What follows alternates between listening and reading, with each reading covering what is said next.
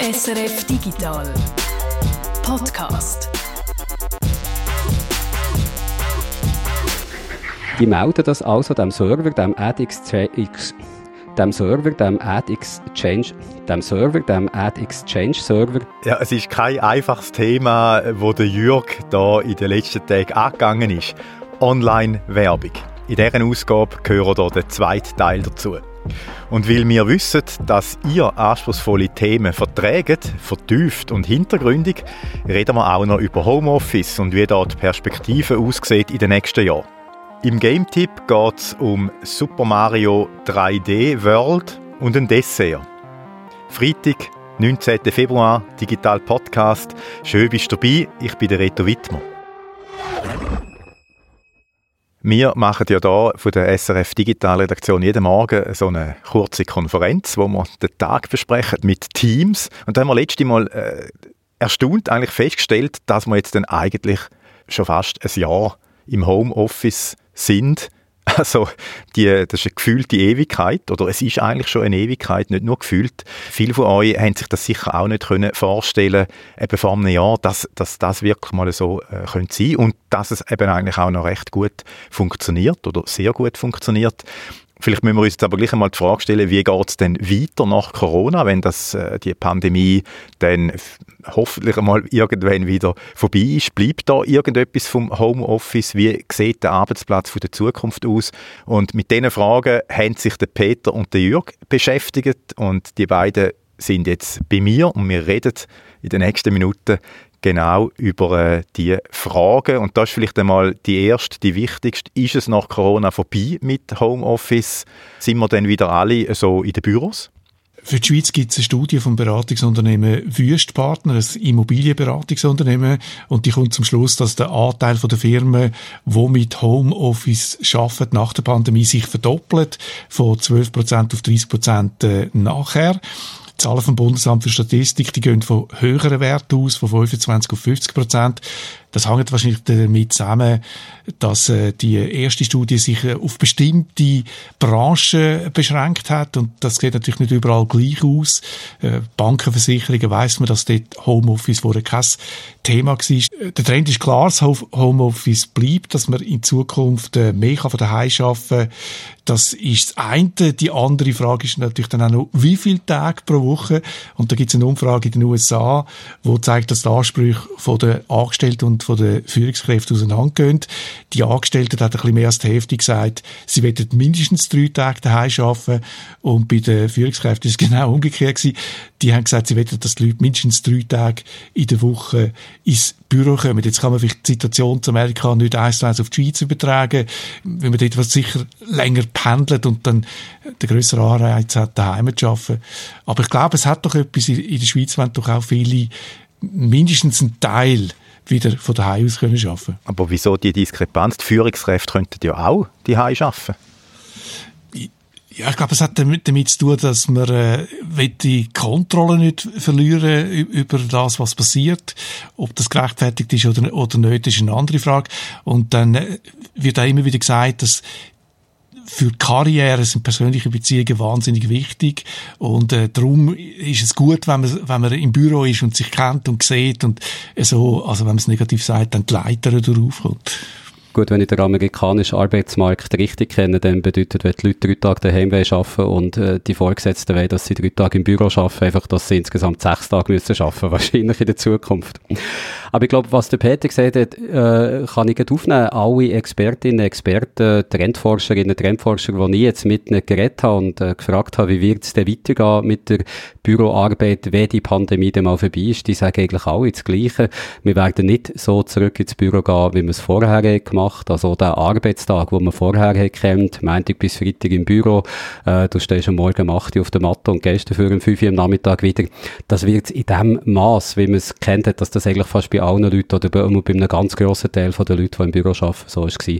Das wird es nicht mehr geben. Es geht hin zu einem hybriden Modell. Wie viele Tage man dann daheim ist und wie viel im Büro, das ist noch nicht ganz klar. Aber eigentlich überall ist man der Meinung, dass man eben so ein Mischmodell wird haben. Das hat mir auch der Jens Meissner gesagt, der an der Hochschule zu Luzern als Dozent arbeitet und der dort das Zukunftslabor leitet. Bis vor einem Jahr war die Erwartung bis zwei Tage. die Woche im Homeoffice zu arbeiten. Und jetzt wird die Frage sein, also die Erwartung wird sein, mindestens zwei Tage die Präsenz vor Ort im Büro, die muss ich auf einmal rechtfertigen. Also der Trend ist, wie gehört, eben das flexible Modell, ein paar Tage von daheim aus arbeiten, aber auch immer mal wieder ins Büro zu gehen, zum Beispiel für Sitzungen oder auch wenn man Austausch mit Kolleginnen und Kollegen sucht, wo man halt im Homeoffice nicht so hat.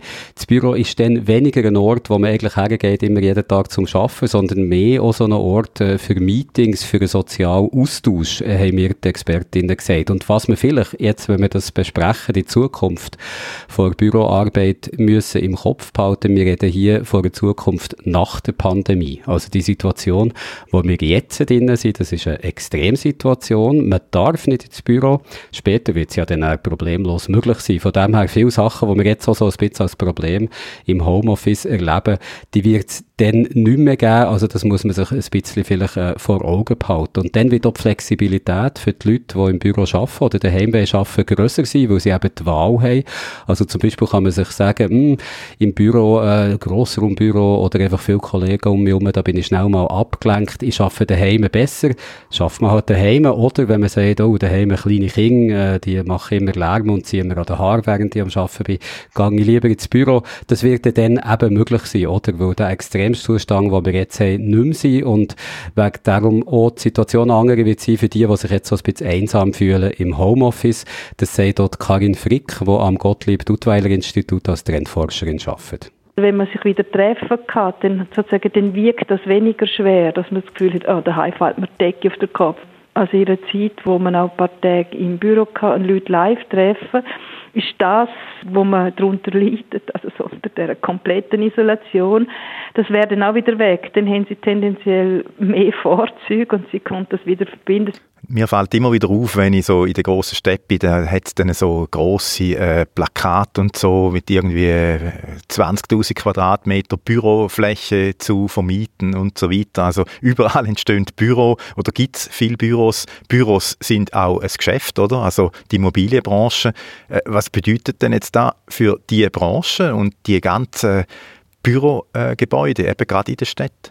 Als Laie ist natürlich der erste Gedanke, je mehr Leute im Homeoffice arbeiten, desto weniger Bürofläche braucht es. Das heisst, äh, bald... War mein Gedanke, gewesen. ich bin Laie, genau. Meine natürlich auch, bevor ich mit dem Profi geredet habe. Es könnte bald mehr Bürofläche frei werden für einen anderen Zweck. Eben, das, das ist das, was man zuerst denkt.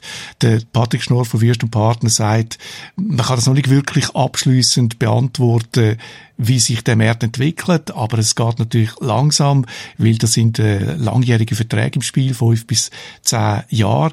Er hat gesagt, dass Nachfrage nach dem klassischen Büro, wo man eben einfach einen, Raum mietet für fünf bis zehn Jahre, dass das zum Teil noch nachgefragt ist von den Gewinnern von der Pandemie, äh, Firmen, die so im Technologiebereich äh, sind. Aber er sagt, es ist ja klar, dass Grossraumbüro, das klassische Grossraumbüro, ein Problem hat hat sich jetzt gezeigt, dass die Grossraumbürokonzepte äh, wirklich überhaupt nicht funktionieren mit dem hybriden Schaffen, dass man einen Teil Online-Meetings macht und einen Teil vor Ort kann schaffen.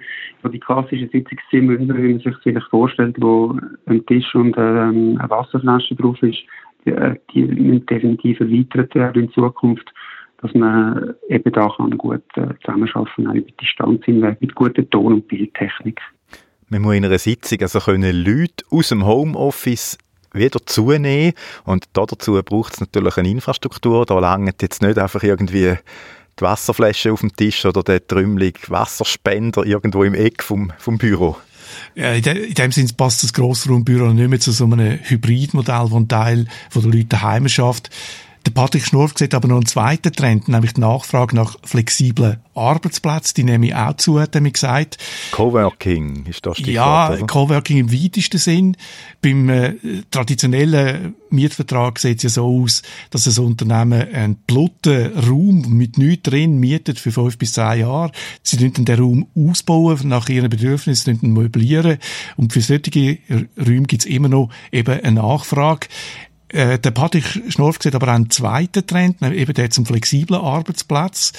Und beim Flex-Arbeitsplatz, da denkt man vielleicht zuerst an einen Coworking Space, das gehört sicher auch dazu, wo man einfach so wie in einer Bibliothek einen Platz hat zum Schaffen. Es geht dann aber noch weiter. Äh, auch größere Unternehmen äh, mieten so flexible Arbeitsplätze. Sie mieten nicht einen Raum, sondern eben einen fixfertigen Arbeitsplatz mit der ganzen Infrastruktur rundum für äh, die ganze Belegschaft.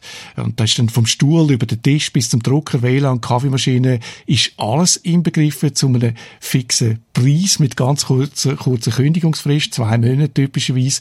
Und in diesen unsicheren Zeiten ist das natürlich ein Vorteil Teil. Das Unternehmen kann schnell Arbeitsplätze dazu mieten, wenn es gut läuft.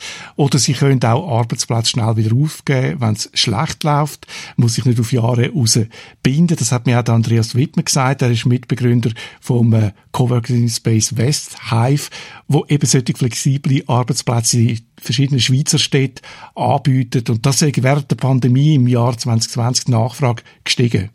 Es tönt ja manchmal schon so ein bisschen, auch so jetzt tönt, wenn ich mit äh, diesen Leuten geredet was rauskenne oder die in Zukunft schauen, wie das Modell, das man kennt von den Flughäfen, oder? Wo du so eine Lounge hast, wenn du bei einem Unternehmen bist, wo der irgendwie äh, dir möglich macht, vor dem Flug noch schnell dort zu arbeiten, dass du halt dort rein noch mit dem Laptop gehst und deine ganz wichtigen Excel-Tabellen weiterführst.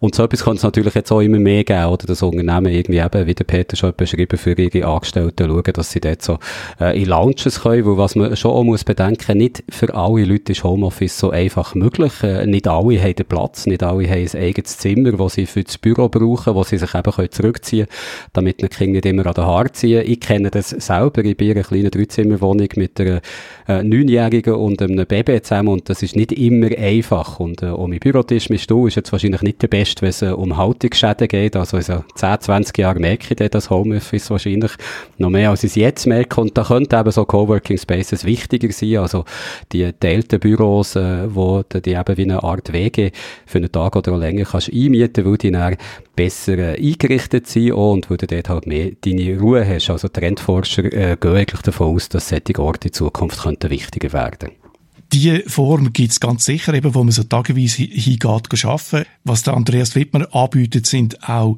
äh, geschlossene Büros für Gruppen. Er sagt, wenn eine Firma dann ein bisschen grösser wird, zwei, drei Leute, dann wollen die nicht mehr im äh, Raum sitzen mit 20 anderen oder mit 10 anderen, sondern sie wollen ihr eigenes Büro, wo sie können Türen hinter sich zumachen und auch das wird angeboten. Also äh, eben eine Büroinfrastruktur für Firmen, die dann auch abgeschlossen sind, wo sie sich einfach nicht müssen kümmern. Sie müssen sich nicht um den Tisch und Stuhl und eben die ganze Infrastruktur rundherum kümmern.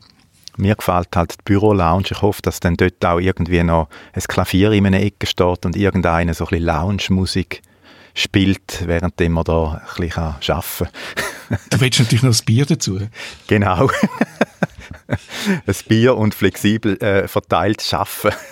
ist ja möglich, natürlich wegen der Digitalisierung. Äh, Zoom, Skype, Teams, Dropbox, alle so äh, Geschichten, so Tools gibt es teilweise schon äh, lang. Ist eigentlich noch etwas Neues dazugekommen, wo vielleicht noch ein bisschen äh, gewisse äh, Funktionen, die man vermisst haben, jetzt äh, bringen, also während der Pandemie? Man muss sagen, viel Neues hat es nicht gegeben, aber sicher nichts, was sich jetzt auf grosser Fläche hat durchgesetzt. Also die Dienste, die Technologien, die wir jetzt während der Pandemie haben gebraucht, die gibt es zum Teil 10, 20, 25 Jahre. Also die Videochats äh, wie Skype, aber auch andere Sachen wie die Verbindung ins äh, Büro quasi per VPN, dass du so etwas möglich machst. Schon das hat es vorher schon gegeben, ist vorher schon eingesetzt worden. Oder auch teilte Ordner, wo man gemeinsam Dokumente äh, bearbeiten kann. Das ist alles nichts Neues. Das ist an vielen Orten schon gemacht worden. Ich glaube, der Unterschied zum Vorher ist, wie viele Leute das, das jetzt eben machen. Also das, äh, vorher hat es natürlich immer ein paar gegeben, die gesagt haben, ja, ich muss mich gar nicht mit dem beschäftigen. Ich habe ja hier im Büro Zugriff auf alles und muss auch nicht wissen, wie eine Videokonferenz läuft, wo ich treffe mich einfach im Sitzungszimmer. Und das hat sich auch geändert, dass die Dienste, die es schon lange äh, hat gegeben, vorher jetzt einfach viel mehr und von einer viel breiteren Masse genutzt werden. Das hat mir auch der Jens Meissner gesagt, der an der Hochschule zu Luzern das Zukunftslabor leitet verbreitet. Die Themen sind nicht wirklich neu. Also gerade die virtuellen Konferenztools, die wir benutzen, die Ablagemechanismen und Tools. Das ist alles Swift und easy geworden, aber in der Grundstruktur gibt es die schon seit 20, 25 Jahren. Das ist nicht die wirkliche Innovation, aber der Big Bang, also die große Nutzermasse, die das jetzt verwendet, das ist natürlich etwas, was in dem letzten Jahr besonders auffällig geworden ist. Wir sind also recht parat gewesen am Start. Vieles ist schon da gewesen. Wir haben es jetzt aber erst jetzt halt wirklich äh, ausprobiert oder viel. Ich habe manchmal schon das Gefühl, wir Menschen brauchen immer so ein bisschen äh, eine Notsituation oder fast einen Zwang, oder, um mal so, so Sachen auch auszuprobieren. So Gewohnheitstiere sind wir halt irgendwo auch. Ähm, ja, das ist sicher auch halt in vielen Schweizer Unternehmen so gewesen, hat sich jetzt aber geändert. Ja, es zeigt vielleicht auch ein bisschen, dass halt die Situation, die man vorher hatte, wo man im Büro nicht zusammen ist und den sozialen Austausch dort hatte, wahrscheinlich schon dem, äh, wie soll man sagen, virtuellen Kommunikationsmodell, das wir jetzt haben, äh, für viele Leute vorzuziehen ist, weil es halt Vorteile hat. Also wir sehen das ja auch bei uns. Wir sind eine Digitalredaktion. Vom Namen her sollte man eigentlich meinen, dass wir die ganze Zeit schon so auf digitale Kommunikationsmittel hätten gesetzt. Aber auch wir brauchen jetzt eigentlich erst in der Pandemie all die Dienste, die es vorher schon hat gegeben, äh, richtig viel, oder? Also Teams hat wir vorher schon können brauchen, aber haben wir halt einfach nicht gebraucht, wo es nicht nötig war. Und auch Skype. Also manchmal ist das vorgekommen, ganz selten mal mit Besinnen Reto, du hast ja schon länger im Homeoffice geschafft, bist du manchmal bei Sitzungen per Skype zugeschaltet gewesen, weil es dich gerade gebraucht, der da, aber sonst, ehrlich gesagt, haben wir die Sachen auch links liegen, weil es halt nicht hat gebraucht. Also Zwang ist eine, aber es zeigt sich halt auch so ein bisschen, dass die Situation, die man vorher erkennt, halt auch sehr bequem ist gewesen, weil man die Sachen gar nicht hat gebraucht. Also Technologie ist da und wird sich ja wahrscheinlich auch weiterentwickeln. Was erwartet uns da in Zukunft jetzt bezüglich Arbeitsalltag? Haben ihr da auch schon äh, Neues entdeckt oder irgendetwas können herausfinden ja, ich habe mit dem Informatiker Martin Oswald geredet, der forscht an der ETH Zürich unter anderem an 3D-Technologien. Und äh, er hat mir gesagt, Konferenz über Distanz, die soll in Zukunft realistischer werden und äh, Kommunikation soll sinnlicher werden. Und er sieht da so eine Entwicklung, wenn man zurückschaut, die Geschichte eigentlich von der Kommunikation. Wenn man sich daran erinnert, dass Leute mit Briefen und Telegrammen angefangen haben, jedes Mal, wenn eine neue Modalität hinzukam, zum Beispiel Telefon, ich kann die Leute hören, dann kam die Bildtelefonie. Man möchte sozusagen immer mehr Sinne bedienen, um ein realistisches Erlebnis zu haben. Und jetzt äh, geht es sehr darum, den 3D-Aspekt benutzbar zu machen, dass man sozusagen 3D sieht, weil man beide Augen äh, benutzt und seine Hände benutzt und den Raum so abbildet, dass es intuitiv benutzbar ist. Ich weiß aber gar nicht, ob es eine gute Idee ist, wenn du mich jetzt sinnlich spürst, wenn ich da in meinem Schaumstoffhäusli hock, quasi mein Heimstudio. das würde ich natürlich gern sehen und wenn das die Vision wahr wird, wo der Martin Oswald da äh, schildert von der 3D, dass man in Zukunft äh, 3D, in einem virtuellen Raum dreidimensional kann kommunizieren, dann stelle ich mir das so vor, dass ich äh, äh, Virtual Reality Brille anhabe. Martin Oswald sagt, die sind natürlich nicht so Taucherbrüllen wie heute, sondern einfach normale Brüllen. Und wenn ich dann den Kopf drehe, dann sehe ich links von mir zum Beispiel den Jürg, wie er dir zulassen treten und ich sehe an seiner Mimika, wie er auf dich reagiert. Und ich sehe vielleicht auch, dass er jetzt etwas dazu sagen. Also eben, dass man so ein bisschen Situation, die man im richtigen Leben hat, so abbilden. Das sind Ansätze und Technologien aus der Unterhaltungsindustrie, äh, so 3D virtuelle Welten, die kommen ja, die Games spielen die eine wichtige Rolle. Oder im Film, da kann man das schon sehen. Und jetzt ging es darum, hat mit Martin Oswald gesagt, dass man die gleichen Technologien auch in Echtzeit kann zur Verfügung stellen. Also, geht natürlich nicht, dass wir in Hollywood im Film etwa zwei Monate lang so eine Figur umzeichnet, mit allen Details, äh, Mimik oder Hand, das braucht's, dass das alles sinnlicher wird. Das andere Problem ist, wie, wie du das, äh, äh Jürg, schon vorher gesagt hast, es braucht extrem lang, bis die Leute äh, neue Technologie wie so 3D äh, Welten akzeptieren. Der Martin Oswald hat gesagt, äh, Skype, Bildtelefonie gibt es schon seit 2003 und es ist lang gegangen, bis das die Leute akzeptiert haben und wirklich anfangen haben zu brauchen. Wo ist denn der grösste Nachholbedarf? Ich glaube, der liegt dort, wo man eben das Soziale, was man aus dem Büroalltag her kennt, möchte auch im Homeoffice erlebbar machen. Also der Peter hat jetzt da ein paar Sachen aufgezählt, die am tun sind. Virtual Reality ist das eine. Es gibt auch Versuche mit äh, Technologien, die man aus Games kennt, so ein bisschen äh, das gemeinschaftliche Gefühl erfahrbarer zu machen. Also Gamer kennen sich ja schon lange aus, wenn sie online zusammenspielen, wie dass du die Teams organisierst und wie du das effizient kannst machen. Aber das sind alles bis jetzt eher noch so Sachen, die sich abzeichnen zeichnen, die man könnte machen oder die noch nicht im grossen Maßstab aufgenommen worden. Also es gibt ja zum Beispiel jetzt schon so virtuelle Räume, wo du die mit der Virtual Reality Brille könntest treffen, aber ich kenne jetzt kein Unternehmen, wo so etwas schon gross aufgegriffen hat. Äh, Im Moment gibt es also noch keine Lösung, äh, glaube ich, wenn du jetzt nach einem Manko fragst, wie du eben das soziale Miteinander aus dem Büro befriedigend könntest abbilden, auch im Homeoffice. Das sagt oder Jens Meissner vom Zukunftslabor von der Hochschule Luzern, wo ich ihn habe gefragt, ob er so etwas schon kenne. Nee, leider nicht. Also wirklich überhaupt nicht. Was es gibt, sind halt Meeting-Plattformen, die mit Avataren arbeiten, vor 20 Jahren hieß das Zeug dann Second Life und so, da war sowas ansatzweise auch schon möglich. Das ist viel, viel leichter möglich geworden, dass es also Software es gibt, wo man dann sich in eine Ecke vom Raum begeben kann oder in die andere Ecke vom Raum, um dann auch sich zu virtuellen Gruppen dazuzustellen und mit äh, sich zu unterhalten. Das sind alles Sachen, die sind zwar neu, das sind aber nur technologische Anwendungen. Also Anwendungen meint ihr da, wenn ihr sagt, das sind einfach technische äh, quasi Lösungen, Anwendungen, die es zwar schon gibt, aber die eben noch nicht wirklich das möglich machen, was wir vom Büro her kennen? Zum Beispiel sich treffen, das machen wir im Büro, man tauscht sich aus über Themen, kann sich vielleicht gegenseitig auch ein bisschen beflügeln, so Kreativität fördern. Gut, das geht teilweise auch, wenn man halt irgendwie über Skype äh, miteinander redet. Was aber natürlich nicht geht, ist so Kaffee zusammen trinken oder äh, ein Bier. Und äh, weil, man, weil man natürlich auch äh, anderen, auch unterschiedlichen Ort ist. Und wenn jetzt da in Zukunft vielleicht eben immer mehr Leute machen. Mit diesen Hybridmodell geht es ja ein bisschen in die Richtung. Wie können wir da das, so das Teamgefühl oder das Zwischenmenschliche eben irgendwie ersetzen oder anders einbauen? Geht das überhaupt? Es ist, glaube ich, schwierig mit diesen Kommunikationstechnologien, die wir jetzt während der Pandemie im Homeoffice haben braucht. Also wir kennen es ja selber bei Teams, bei Zoom. Du bist zwar miteinander in Kontakt, aber es ist auch nicht das Gleiche, wie du aus dem Büro hast kennt. Was man gemerkt hat, ist, dass äh, Sitzungen in Zoom, in Skype, äh, Teams, Slack etc. wahrscheinlich effizienter ablaufen, als man es im richtigen Leben kennt. Also wenn man alle zusammen vor Ort ist, dann schweift man halt vielleicht schneller mal ab, weil am Computerbildschirm, da sind ja alle schneller mal froh, wenn das Ganze vorbei ist, weil eben auch das Soziale ein bisschen fehlt. Also man hat gemerkt, es ist zwar effizienter, aber es fehlt dann auch immer ein Teil, was sich vielleicht aus der Ineffizienz herausgeht, eben, dass es ein bisschen menschelt und dass man vielleicht auf Ideen kommt, wo man so einer klar strukturierten Sitzung nicht wäre gekommen. Das hat mir auch der Simon Schaub gesagt, ich habe mit ihm geredet darüber, eben, was so äh, im Moment noch Mankos sind. Er ist Arbeitssoziologe an der Universität Basel digital vermittelte Kommunikation, zum Beispiel über Zoom oder Slack, eignet sich sehr gut dafür, effiziente Arbeitsbesprechungen durchzuführen. Äh, weil eben klar ist, wer spricht gerade, äh, was ist die Zeit genau, das wird ja auch immer alles angezeigt.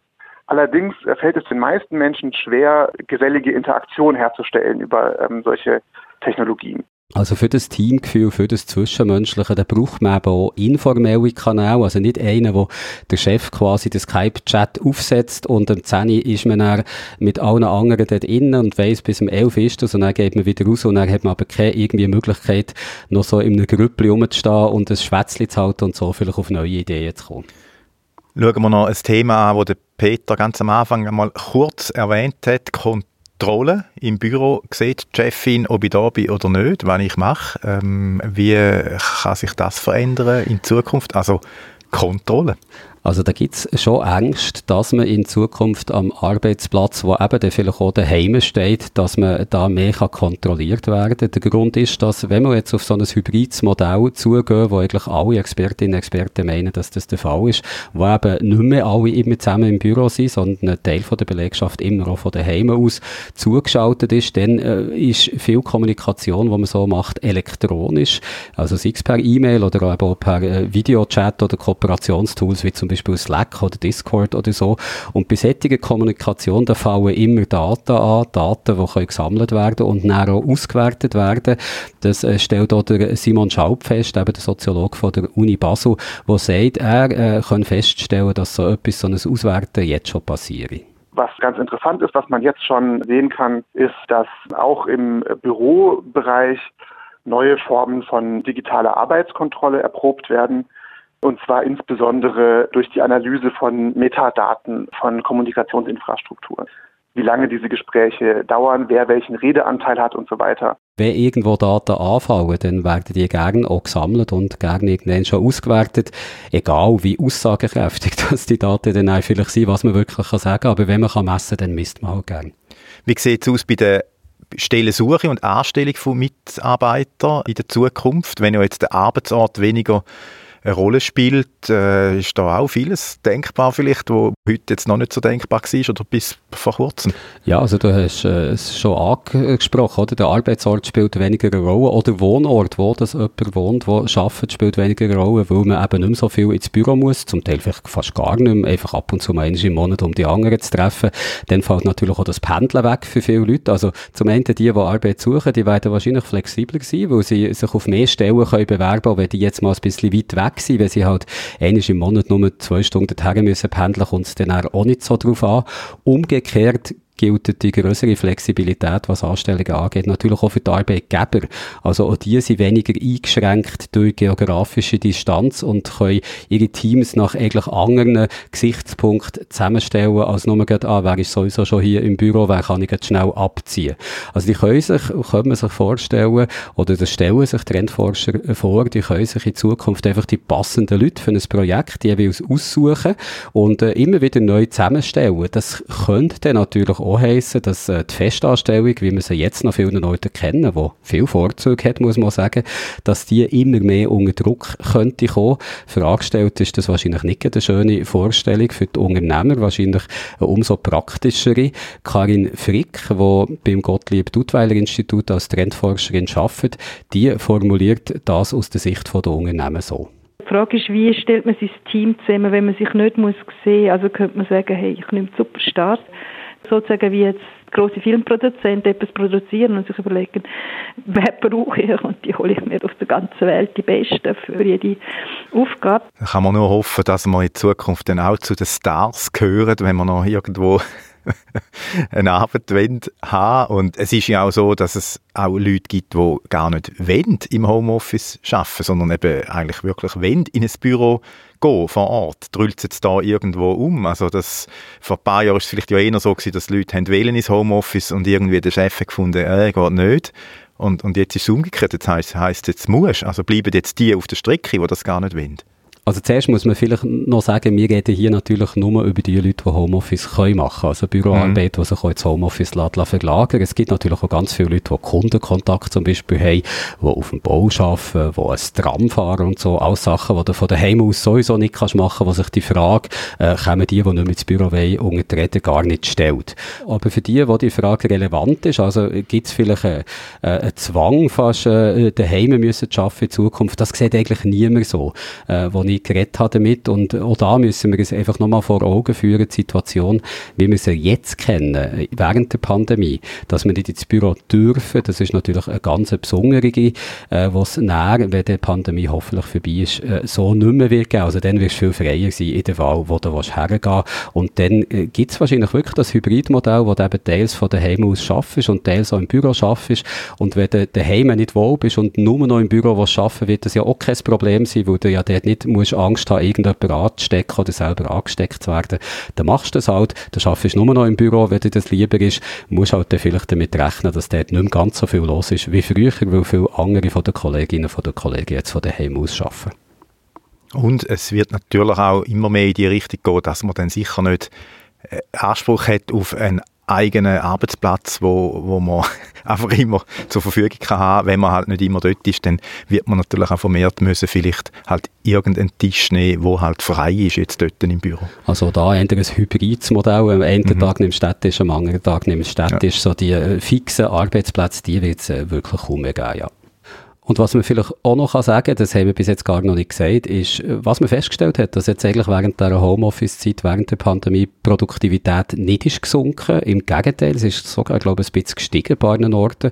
Also so die Angst, dass die Leute im Homeoffice äh, lieber äh, Fernsehen schauen und äh, ganz lange in der Badwanne liegen, statt vor dem Computer irgendwie die wichtigen Sachen auszufüllen, die hat sich so nicht bestätigt. Was natürlich aber um ist, habe ich das Gefühl, ist halt Furcht bei den Unternehmen, bei den Arbeitgebern, weil sie die Leute nicht mehr so nah vor sich haben, weil die soziale Kontrolle auch weniger ist worden, ist halt die Furcht ein bisschen grösser geworden, dass man die Kontrolle könnte verlieren und darum gibt es natürlich auch zum einen Bemühungen, da äh, stärker zu überwachen, wie geschaffen wird und zum anderen, wie der Peter jetzt auch gesagt haben wir es halt trotzdem gerne, wenn die Leute vor Ort sind, weil halt viele Sachen, das muss man auch sagen, einfacher fallen, wenn alle Leute quasi so in Griffnähe sind mich hat das immer, immer schon geärgert, die, die Angst oder das Argument von der Produktivität, die dann soll nachlassen äh, beim Homeoffice, weil das ist wirklich, also ich habe es äh, 2001 bis 2005 komplett anders erlebt. Ich habe dort äh, die geschafft für, äh, ein, äh, für ein Magazin von, von Ringier.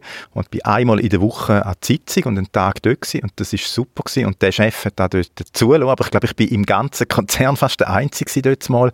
Und ich habe gespürt, dass ich eigentlich einfach mehr Output habe als, als eigentlich alle anderen. Und der Grund hat man, habe ich am Mittwoch, dann, wenn ich an bin, schon auch gesehen, ja, das ist dann halt auch so das Informelle, wo viel mehr Zeit braucht, äh, Zigaretten zusammen rauchen draussen und so weiter. Das ist auch nicht grundsätzlich schlecht, aber ich habe dort einfach immer gefunden, das Argument, dass man weniger produktiv ist, stimmt wirklich gar nicht. Im Gegenteil, also ich habe dort mich manchmal eher auch ein bisschen zurücknehmen dass ich dort einmal gesagt habe, also jetzt ist gut, oder? Weil, weil ich einfach irgendwo weniger Ablenkung hatte und durch das auch effizienter war wenn ich noch ein paar interne aus der Digitalredaktion ausplaudern Reto, es ist ja bei uns so, dass du der bist, der eigentlich ja. schon am längsten Homeoffice macht und wahrscheinlich am meisten und trotzdem wahrscheinlich gemessen auf äh, deine äh, Anstellungsprozent am meisten Beiträge machst. Also da sehen wir, dass äh, Produktivität im Homeoffice nicht sinkt. Und wenn wir jetzt alle zusammen im Büro wären, dann würde ich jetzt so ein kleines Küchli auf den Tisch stellen mit einem Kerzchen drin, äh, um mich zu bedanken für deine grosse Produktivität.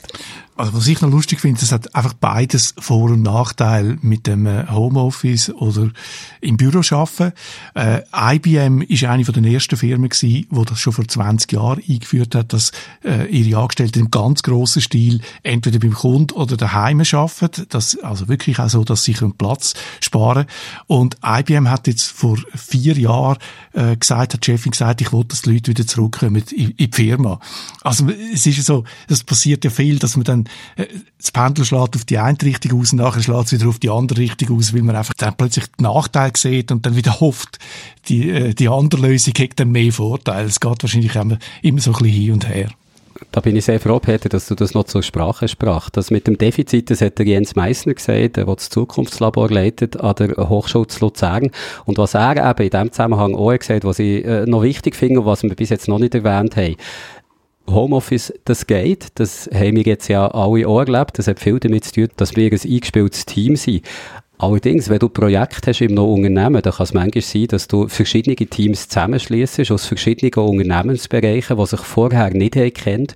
Und da ist einfach das Soziale wahnsinnig wichtig, dass man so ein bisschen, in Anführungszeichen, von da schmecken, wie das der andere Bereich tickt, wie das der so die Umgangsformen sind und die Arbeitsformen sind. Und das ist wahnsinnig schwierig, das aus dem Homeoffice rauszumachen. Also gerade für so Projektarbeit, wo Leute zusammenkommen, die sich vorher nicht haben da sagen eigentlich die Expertinnen, die Experten, die ich befragt habe, das ist im Büro einfach immer noch am einfachsten und geht auch am schnellsten. Es ging schon auch aus dem Homeoffice, aber es ging einfach viel, viel länger und äh, die Lernkurve, die man hat, die sind viel steiler.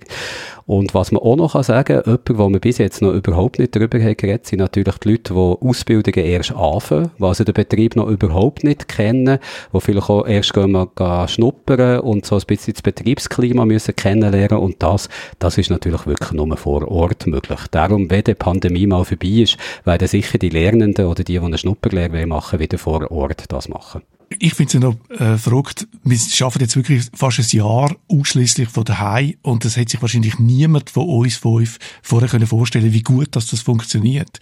Aber es hat natürlich auch einen Grund, weil wir schon so lange zusammenarbeiten. Also Reto, du und Guido sind schon seit 15 Jahren dabei. Jörg, du bist glaube ich seit 10 Jahren.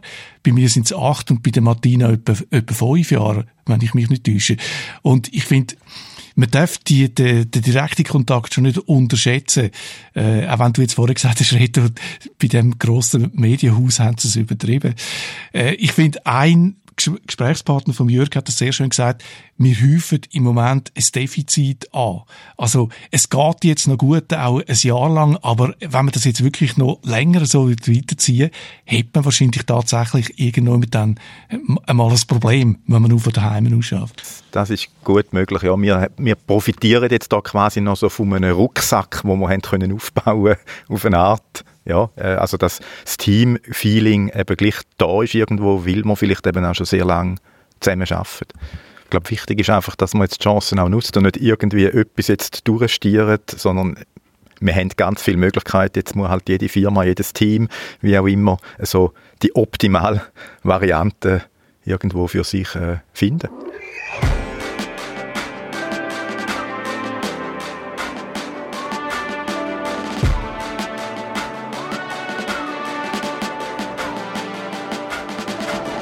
In der letzten Ausgabe haben wir über Online-Werbung geredet, ob die wirklich so effektiv ist, wie äh, die, die so Werbung anbieten, immer sagen. Also vor allem Google und Facebook, das sind ja die ganz Grossen in dem Geschäft. Äh, die verdienen ihr Geld fast ausschließlich mit Werbung.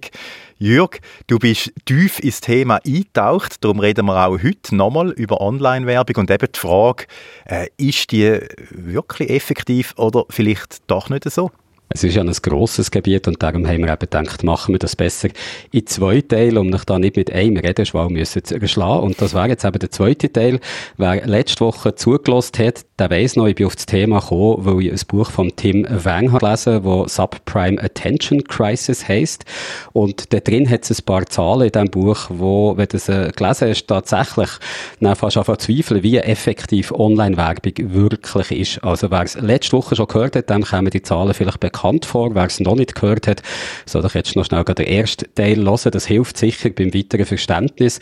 Aber kommen wir zu diesen Zahlen, die eben so ein bisschen an Effektivität von der Online-Werbung zweifeln Die eine wäre, dass gut 60 Prozent der Online-Werbung gar nicht erst gesehen wird, weil sie irgendwo auf einer Webseite angezeigt wird, wo sowieso niemand her schaut, das irgendwo ganz unten oder äh, sonst irgendwo äh, versteckt, dass man es gar nicht sieht. Und äh, das Bekannte ist die 60 Prozent, die Zahl, das ist von einer Studie, die Google selber gemacht hat. Und sogar wenn die Werbung gesehen wird, das wäre eine andere Zahl, sogar wenn sie gesehen wird, wird kaum mehr drauf geklickt. Das erste Werbebanner im Internet, da haben fast noch die Hälfte der Leute drauf geklickt, 44 Prozent sind es. Heute sind es gerade noch ein halbes Prozent. Also jeder oder jede 200 Stück klickt da überhaupt noch drauf. Letzte Woche haben wir auch äh, von Tobias Zehnder gehört, er ist Mitgründer von Web Republic, das ist eine der grössten digitalen Werbeagenturen in der Schweiz.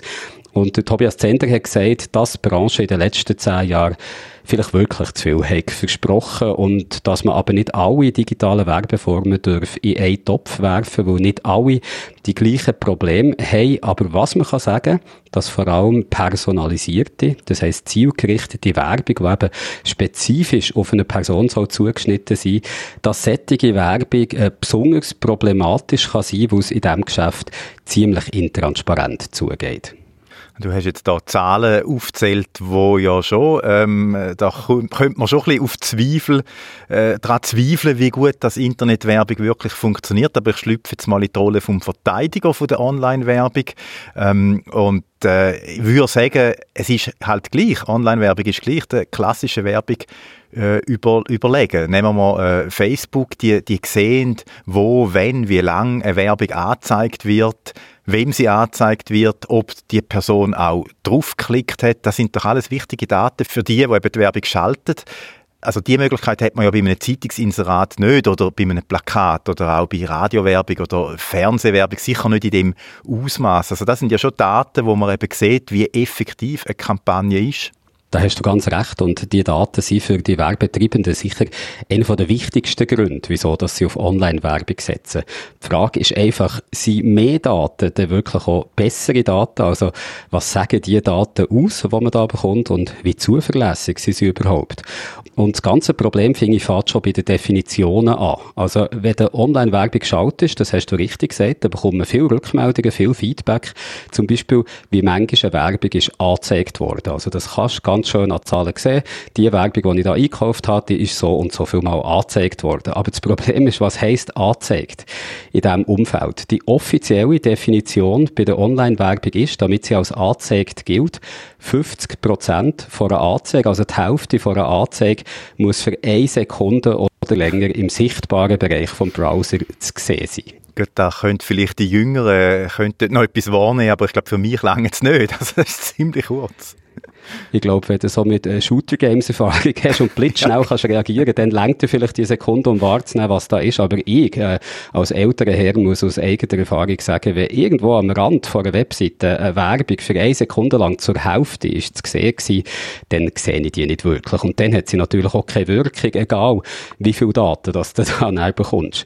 Äh, oder Tobias Zender, den ich vorhin schon erwähnt habe, von Web Republic, der eben das Geschäft mit der Online-Werbung aus der Praxis kennt, der glaubt nicht, dass Online-Werbung nur darum besser ist, weil dabei so viele Daten anfallen, auch weil trotz der vielen Daten eben immer noch nicht klar ist, wer warum etwas kauft wir können heute nicht alles nachvollziehen, was funktioniert. Also wenn ich meiner Frau via WhatsApp einen Link zu einer Airbnb-Unterkunft schicke, dann weiß Airbnb nicht, was ich vorher gesehen habe, weil WhatsApp in der Mitte das verschlüsselt. Und die Effekte eben auch zu verstehen, was kann ich wirklich wissen, was kann ich nicht wissen. Da gibt es auch viele Parallelen halt zu der klassischen Werbung. Oder ich kann auch ein Plakat schalten oder das Inserat und ich weiß nicht 100 Prozent, was hinten dran nachher passiert. Und darum ist es eben immer noch wichtig, dass wir als Werbebranche, dass die werbetreibenden Unternehmen, ja, dass man nicht einfach nur Strategien auf blinder Datensammelwut basiert, sondern dass man auch mit dem Buch noch mitdenken und versuchen zu verstehen, wer ist eigentlich der Mensch hinten dran, der die Kampagne sieht und darum ist auch Kreation oder die Werbebotschaft enorm wichtig und nicht nur die technische Umsetzung. Aber, das sagt der Tobias Zender auch, ein Vorteil haben die Daten schon, was es bei der digitalen Werbung gibt. Immer davon ausgehend natürlich, dass die Daten akkurat sind. Der Vorteil, den sie haben, gegenüber Daten, die du ja bei klassischer Werbung bekommst, also dort bekommst du ein gewisses Feedback, aber die äh, Daten, die du bei der Online-Werbung bekommst, die sind eben viel zeitnäher.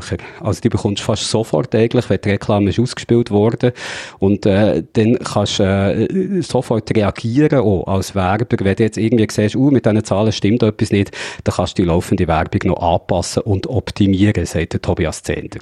Und meine Meinung ist, dass eigentlich die Daten, die wir haben im digitalen Bereich, das ist keine absolute Wahrheit, aber wo wir einen Vorteil haben in den digitalen Kanälen ist, wir haben viel mehr Indiz, was dann mit der Werbung passiert und was dann eigentlich sozusagen wirklich der Wettbewerbsvorteil ist, ist, dass wir sie optimieren können. Oder eine klassische Kampagne, die lasse ich meistens laufen, in gewissen Wellen für eine gewisse Zeit schaue vielleicht nachher, was damit passiert ist und dann gehe ich iterativ weiter. Im Digitalen kann ich eigentlich jeden Tag schauen, ja, eben, wie viele Leute haben vielleicht meine Werbung gesehen und was ist mit einer höheren Wahrscheinlichkeit passiert hinaus und ich kann währenddem, dass eine Kampagne läuft, die Verteilung der Budgets schon anjustieren. Und durch das komme ich nachher das Ziel an, das ich erreichen will. Aber eben, man muss da wirklich differenzieren, es ist keine absolute Wahrheit. Aber wir haben genauere Messwerte und wir haben sie sehr viel Zeit näher als in der klassischen Werbung. Aber jetzt merke ich, dass wir bis jetzt eigentlich auch im ersten Teil und jetzt auch wieder von Online-Werbung fast nur so geredet haben wie von klassischer Werbung, immer wenn es darum geht, wie das die Werbung gekauft und verkauft wird. Also als oben Werbetreibende nur eine Anzeige wird schalten, wo er dann von der Werbeplattform, also von einer Webseite, alle möglichen Daten dazu wird bekommen. Aber die Praxis bei der Online-Werbung, die sieht ganz anders aus, jedenfalls wenn es um die zielgerichtete, personalisierte Werbung geht, wo einen Käufer, auf eine Käuferin soll zugeschnitten sein. Wenn du sättige Werbung einkaufst oder verkaufst, den Platz, um sie anzuzeigen, da haben Käufer und Verkäufer eigentlich gar nicht mehr miteinander zu tun. Und um zu erklären genau, wie dass das läuft, das Geschäft mit der Online-Werbung, mit der personalisierten, muss ich jetzt hier vielleicht äh, zum einem kurzen Exkurs ansetzen. Und man muss eigentlich anfangen bei Google, wo das Geschäft mit der Online-Werbung, das kann man schon sagen, hat revolutioniert und vor allem vollkommen automatisiert. Also Werbung im Internet, die wird heute nicht mehr von Menschen verkauft, sondern von Maschinen, von Algorithmen, um es um die personalisierte Werbung geht. Kurz zusammengefasst kann man sagen, da stehen sich eigentlich zwei Plattformen gegenüber. Nicht mehr zwei Menschen, sondern sind zwei Plattformen. Das eine ist eine Plattform von denen, die Werbung schalten wollen, also die quasi Aufmerksamkeit kaufen Das kann ein grosses Unternehmen sein, aber auch ein KMU oder eine einzelne Person, wenn die irgendwie etwas Kleines bewerben Das wäre die eine Seite. Auf der anderen Seite ist eine andere Plattform von denen, die den Werbeplatz verkaufen, also die Platz für Werbung anbieten. Das können Webseiten sein, zum Beispiel von Zeitungen oder natürlich auch von Facebook und von Google. Und auf der einen Seite, der, der die Werbung will, anzeigen also der, der eine Werbung äh, hat für ein Produkt von sich, der kann äh, bestimmen, wem das die Werbung so angezeigt werden. Also da können wir zum Beispiel sagen, ich möchte, dass meine Reklame nur jungen Frauen angezeigt wird, die in einer grossen Stadt wohnen, die ein Auto haben, weil alles das kann man ja zum Beispiel, wenn man Facebook ist, wissen und darum auch garantieren, dass das denen oder auch noch vorgeblich garantieren, dass das denen angezeigt wird. Man kann auch wählen, wie manchmal dass so eine Reklame so angezeigt werden. Man kann auch wählen, wie viel das die wert ist, also wie viel dass man bereit ist zu zahlen für 1000 solche Werbeanzeigen. Das ist die eine Seite, die, die die Werbung aufgeben und die anderen, die eben den Platz für die Werbung verkaufen, die wissen ja auch, was für Leute das auf irgendeiner Seite drauf sind. Also wenn es Facebook ist, wo du dort selber die Daten eingegeben hast, wenn du äh, die Webseite bist von einem Verlag zum Beispiel, dann kannst du dank Cookie-Daten schauen, was das für Leute sind. Und darum wissen die auch, ah, die Person, die jetzt bei mir da drauf ist, kommt die in Frage für jemanden, der so eine Werbung möchte schalten. Also zwischen diesen beiden Plattformen gibt es so einen Ad Exchange Server. Das ist eigentlich eine dritte Plattform, wo eben zwischen dem Nachfrager, der, der Werbung schalten und dem Anbieter, der, der Werbeplatz kann verkaufen dazwischen steht.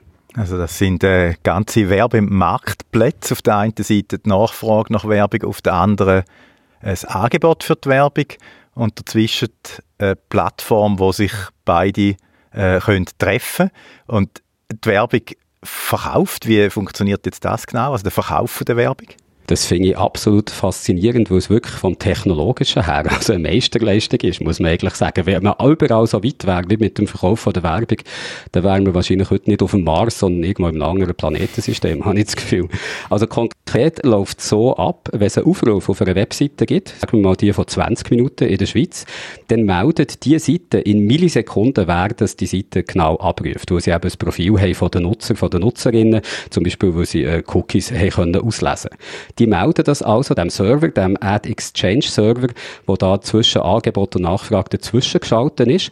Und dort auf dem Server findet dann auch in Millisekunden eine Auktion statt, also quasi eine Versteigerung, wo der sagt, aha, so eine Person ruft die Webseite auf, schaut dann, wer möchte gerne so einer Person Werbung anzeigen, wer kommt dafür in Frage und wer hat am meisten geboten für die äh, 1000 Anzeigen äh, für so eine Person. Und das Ganze läuft wirklich rasend schnell ab.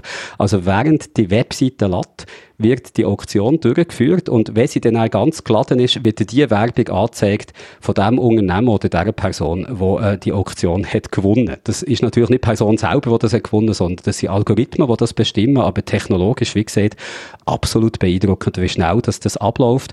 Man kann es ein bisschen vergleichen mit dem Hochfrequenzhandel an der Börse, wo Aktien auch in Millisekunden gekauft und verkauft werden. Ja, und wo sich ja auch äh, die Käufer und die Verkäufer nicht mehr in einer realen Börse so gegenüberstehen, sondern alles läuft ja da auf Algorithmen gesteuert am Computer ab. Genau, da gibt es also wirklich Parallelen zwischen diesen beiden äh, Formen von Auktionen auf eine Art. Bei Werbung ist äh, das aber das Problem, dass das so schnell und automatisiert und massenhaft passiert, weil weder die eine noch die andere Seite kann damit genau Überblick haben, was, wenn, wo angezeigt wird. Also in den wenigsten Fällen ist da eine Person dahinter, die nur eine Anzeige einem Ort möchte schalten, sondern das sind natürlich grosse Unternehmen, die da massenhaft Anzeigeplätze einkauft.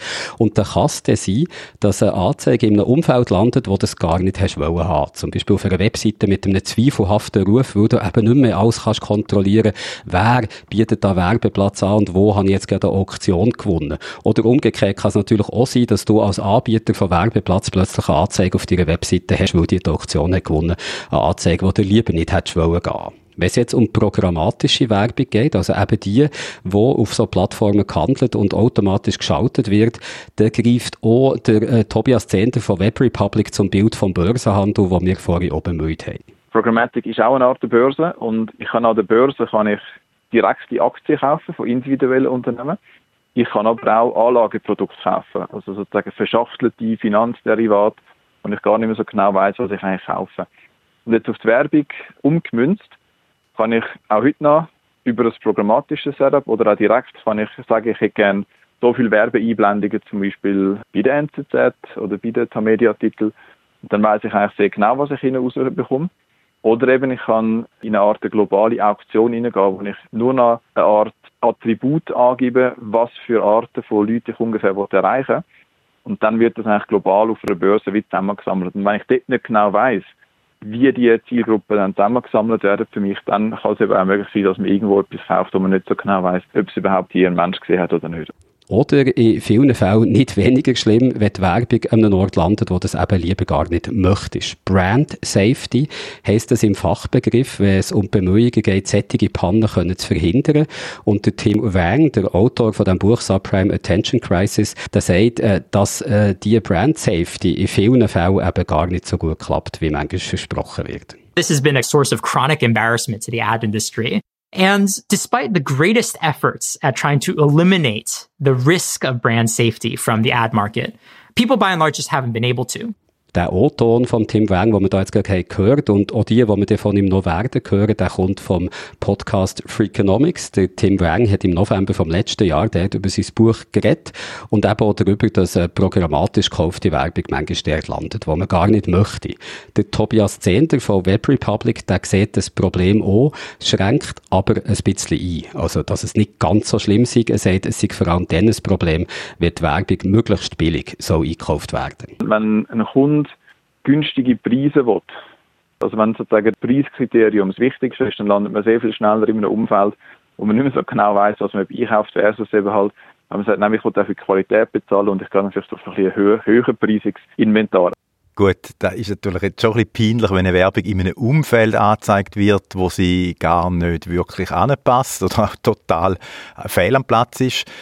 Aber Kommen wir jetzt trotzdem nochmal zurück zu den Vorteilen, wo Online-Werbung ja schon hat gegenüber herkömmlicher Werbung. Zum Beispiel eben, dass man Rückmeldung überkommt und eben auch sehr schnell eine Rückmeldung hat, wie viele Leute auf einen Werbebanner äh, oder halt grundsätzlich auf so eine personalisierte Werbung geklickt haben. Das sind doch wichtige Kennzahlen, wo man eben nur bei dieser Art von Werbung hat, also bei Online-Werbung. Ja, mehr oder weniger, nein, wichtig sind sie schon, aber mehr oder weniger richtig, vielleicht wichtig, aber nicht immer richtig, so kann man sagen. Äh, zuerst müssen wir uns mal daran erinnern, dass nur noch ganz wenige Leute überhaupt noch auf Werbung klicken, jede, jede 200. und viele davon auch noch aus Versehen, äh, weil sie auf dem Smartphone oder auf dem Tablet irgendwo mit einem Finger aus Versehen eben auf einem Werbebanner sind gelandet. Das ist das. Und etwas, was wir bis jetzt noch gar nicht gross darüber haben geredet, ist, dass hinter vielen von diesen Klicks gar keine Menschen mehr stehen. Also bei der Online-Werbung geht es eben nicht nicht besonders transparent zu, weil das Ganze so wahnsinnig schnell und äh, massenhaft abläuft, wie wir vorhin beschrieben haben, also sehr anonym, so dass du nicht mehr unbedingt Übersicht darüber hast. Und wo sättige Transparenz fehlt, da sind halt meistens so Betrüger nicht weit und das ist auch bei der Online-Werbung so. Das weiss auch der Kommunikationsberater der René Zeyer, wo wir letzte Woche im ersten Teil von dem Schwerpunkt auch schon gehört haben und äh, wo sehr daran zweifelt, dass die Online-Werbung anderen Werbeformen überlegen ist. Und zu der Transparenz bei der Online-Werbung, meint der René Zeyer. Man kann alles, wie alt ist der, was er für eine Schuhgröße hat und welche Haarfarbe und so weiter, das stimmt ansatzweise. Aber? Also zum Beispiel, sie zahlen ja per Klick normalerweise, also das heißt super, wenn einer nicht draufklickt, zahlen sie nichts. Jetzt kann man aber mit einfachsten Mitteln ein Bot, also so ein kleines Programm basteln, wo einfach das Inserat vom Mitbewerber zu Tod klickt.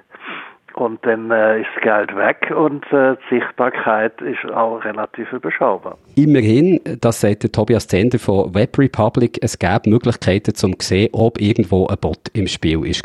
Ähm, weil zum Beispiel ein Roboter kauft selten etwas ein in einem Shop. Also ein Roboter hat selten eine Kreditkarte und geht dann wirklich etwas einkaufen, weil wir merken, dass die wirkliche Verkaufsverhalten nach der Kampagne signifikant anders ist, als man es würde erwarten, dann ist das ein Indiz dafür, dass vorne etwas nicht gestimmt hat. Und dann gibt es ganz viele Systeme, die uns helfen, eben zu verstehen, kommt der Traffic wirklich von dem Ort, wo man haben will einkaufen, kommen die Werbedichtungen wirklich von diesen Netzwerken die wir haben wollen.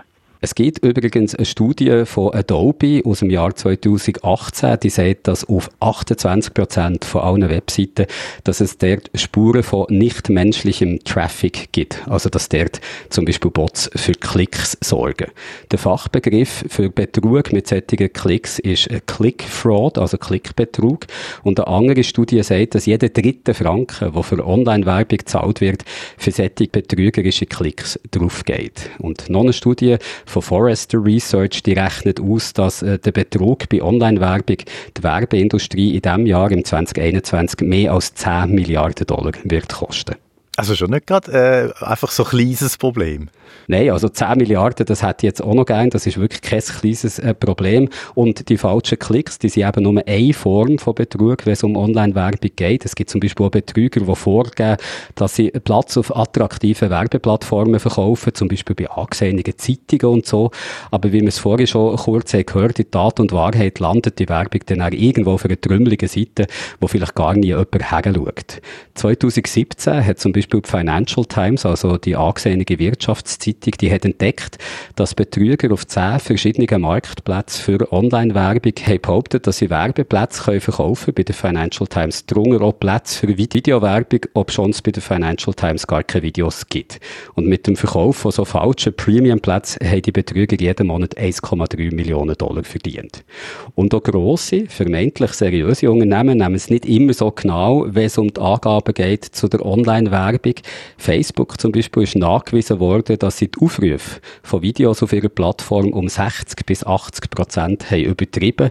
Und auch bei anderen Zahlen hat äh, Facebook in der Vergangenheit grosszügig aufgerundet. Sie haben behauptet, dass zum Beispiel äh, sie 25 Millionen mehr 18 bis 34-Jährige in den USA können erreichen als es dort überhaupt 18 bis 34-Jährige gibt. Ich hätte für diesen Schwerpunkt gern auch mit jemandem von Facebook und Google geredet. Das hat aber leider nicht geklappt. Also die haben mir gar nicht erst geantwortet. Facebook oder sie haben mir niemand können oder wollen vermitteln, der da hat können Auskunft geben Ich habe den Tobias Zender von der Web Republic gefragt, ob sie als grosse Werbeagentur Zahlen von Facebook und Google können überprüfen was sie bekommen. Sie arbeiten viel mit diesen beiden zusammen. Und ob sie auch können wissen ob die Zahlen stimmen, was sie von diesen beiden Unternehmen bekommen. Und der Tobias Zender hat so geantwortet. Nein, also da haben wir leider auch keine Möglichkeit, die Daten so zu verifizieren. Aber auch da eben, wenn man sich auskennt mit der Branche, oder? Dann weiß man, dass teilweise wirklich Äpfel mit Bieren verglichen worden sind. Also bei Facebook ist eine Videoansicht ab drei Sekunden dauert. Bei YouTube sind es etwa 30 Sekunden gewesen. und das kann man einfach nicht miteinander vergleichen auf der Werbewirkung. Und ich glaube, ich wiederhole mich, aber es gibt einfach eine Pflicht, dass man den Job sauber macht und dass man eben auch versteht, was steht hinter diesen Zahlen, wie werden die Zahlen eigentlich zusammengestellt und ist das überhaupt plausibel und hilft mir das überhaupt in diesen Zielen, die ich erreichen will. Und ja, da hat teilweise Facebook ein bisschen andere Interpretation gehabt als vielleicht andere Akteure. Aber ich glaube, dort ist das ein Weg, um alle zusammen ein bisschen miteinander zu gehen. Also sättige Schummeleien, wie zum Beispiel im Fall von Facebook, die sind eben möglich, weil es bei der Online-Werbung so wenig Transparenz gibt. Vor allem bei der programmatischen, bei der zielgerichteten Werbung, die über die automatisierten Plattformen verkauft wird. Eben auch, weil die grossen Unternehmen nur mit diesen Daten rausrücken, die sie in einem guten Licht dastehen, äh, weiss man da nicht so, wie effektiv die Werbung wirklich kann sein Und äh, es gibt halt keine Möglichkeit, die Zahlen irgendwie unabhängig können zu überprüfen. Von dem her tönt dann alles nicht wirklich so vertrauenserweckend, aber kommen wir doch nochmal zurück, was nur Online-Werbung kann, nämlich die Messung vom Erfolg, wo eben sonst nicht möglich ist. Online kannst du ja nicht nur äh, verfolgen, wem eine Werbung angezeigt worden ist, sondern auch, ob die Person äh, das Produkt, wo beworben wird, nachher dann äh, vielleicht auch kauft oder gekauft hat.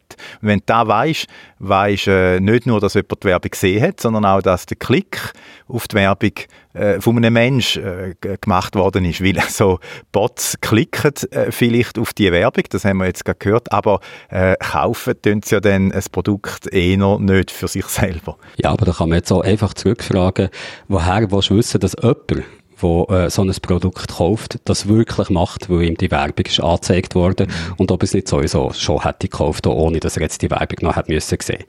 Ich habe im ersten Teil letzte Woche vor einer Konferenz erzählt, wo ein Professor, ein Marketingprofessor aus Australien ist und von einer Studie erzählt hat, die sie gemacht haben, wo es um den Einsatz von künstlicher Intelligenz bei Online-Werbung geht, wo die Werber versprechen. Und dank dieser künstlichen Intelligenz können wir jetzt noch viel genauer die Leute davon überzeugen, ein Produkt zu kaufen.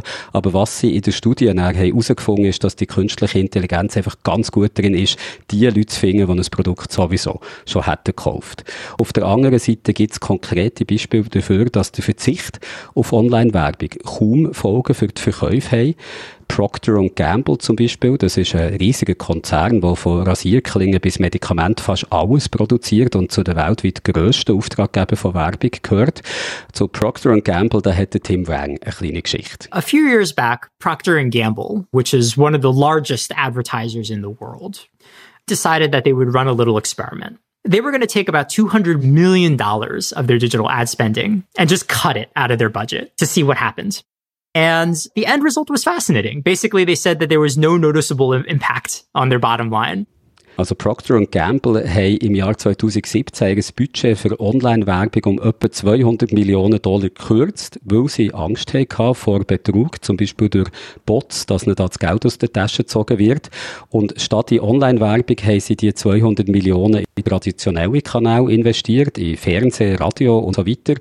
Und Trotzdem haben sie 10% mehr Konsumenten und Konsumentinnen mit ihren Botschaften können erreichen Das wäre das eine Beispiel. Ein anderes ist eBay, wo alle zahlten Suchresultate bei der Suchmaschine Bing hat gestrichen. Also die zahlten Suchresultate, das kennst du zum Beispiel auch von Google. Wenn du jetzt irgendwie nach Motorsäge der Google ist, dann kommen oben vielleicht vier Anzeigen von Leuten, die das gekauft haben, das Suchwort Motorsäge und wo du dann direkt zu denen kommst und erst unten kommen dann die eigentlichen Suchresultate. Und eBay hat eben auf das verzichtet bei der Suchmaschine Bing und hat dann eigentlich können schauen, was passiert denn jetzt, wo wir das nicht mehr haben. Sie sind dann nicht mehr ganz oben bei den Resultaten angezeigt worden, weil sie eben keine zahlte Anzeige mehr hatten, wenn du nach einem Produkt hast gesucht, was es bei eBay gibt. Und äh, was sie festgestellt haben, ist eine kaum messbare Veränderung gewesen, was ihre Verkäufe sind angegangen. Also eBay ist vorher davon ausgegangen, dass sättig zahlte Suchresultate etwa für 5% der Verkäufe verantwortlich sind, was hat bedeutet, dass sie für jeden Dollar, wo sie in die Online-Werbung bei der Suchmaschine gesteckt haben, etwa 1,5 Dollar hätten zurückbekommen, also dass sie dank der Werbung einen Profit von 50 Cent hätten gemacht. Das lohnt sich natürlich, aber so wie sie es nachher gesehen, was passiert ist, wo sie die Werbung haben abgeschaltet, haben sie gemerkt, oh, das hat so wenig Einfluss Einfluss auf die Verkäufe, dass man in Dato Wahrheit einen Verlust von 60 Cent hat gemacht. Und der Beweis, dass so zahlte Suchresultate nicht viel nützen, der ist nicht nur anekdotisch, wie hier in dem Fall von eBay, den ich erzählt habe. Es gibt auch eine gross angelegte Studie äh, zum gleichen Thema und die ist zu einem Ergebnis gekommen, dass sättige Werbung keinen messbaren kurzfristigen Nutzen hat. Also, dass sie nur bei den Leuten zu Reaktionen führt, die sowieso schon loyale Kunden sind und die etwas sowieso schon hätten gekauft. Und jetzt kann man natürlich den Einwand machen, ja, aber du bist naiv, Jörg Schirn, du erzählst da Werbung, als ob die immer dazu führen dass jemand ein Produkt kauft.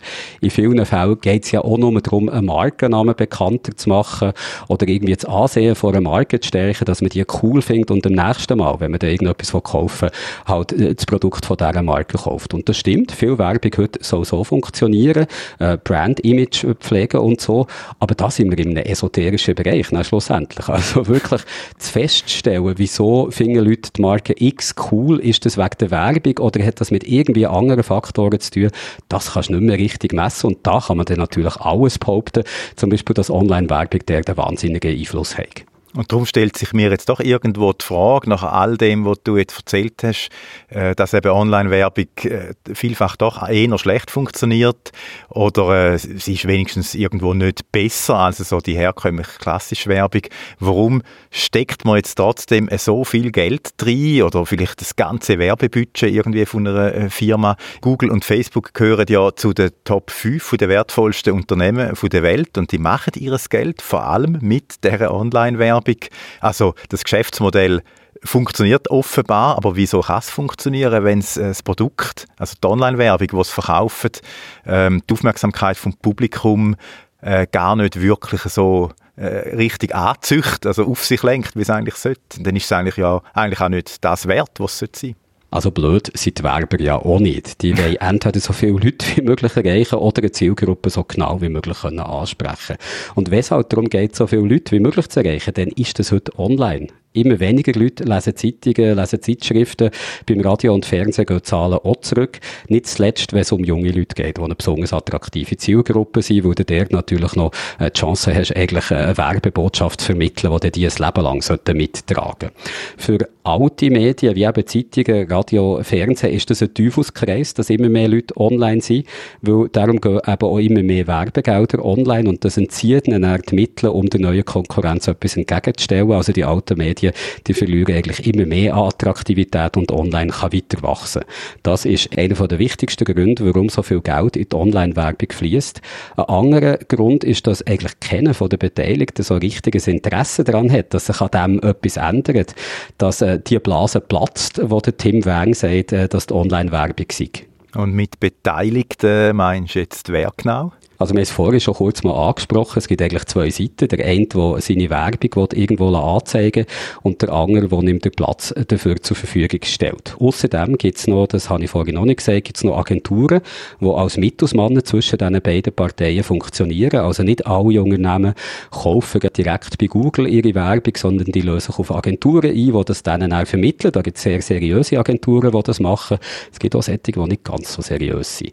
Und natürlich gibt es auch noch, wenn man von der Beteiligten Beteiligten reden. Also wir hätten die eine Seite, die kauft, die andere, die verkauft, nehmen die Mittelsmann und dann gibt es natürlich auch noch Unternehmen wie Google oder Facebook, wo sowohl Zwischenhändler sind, als auch äh, Platz für Werbung verkaufen auf ihren Seiten.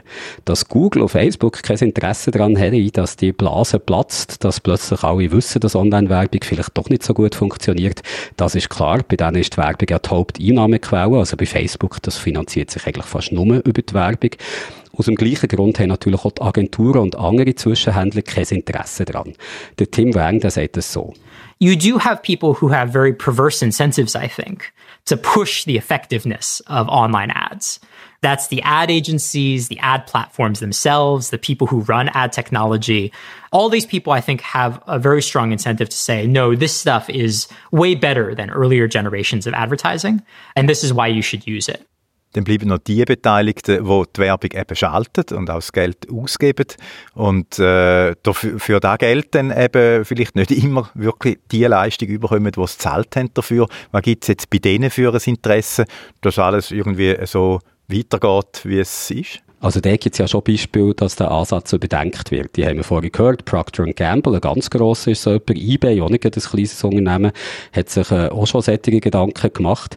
Aber bei vielen Unternehmen äh, gibt es halt trotzdem Bedenken, ganz auf Werbung zu verzichten online, weil sie dann Angst haben, ja, wenn wir es nicht machen, machen es die anderen umso mehr.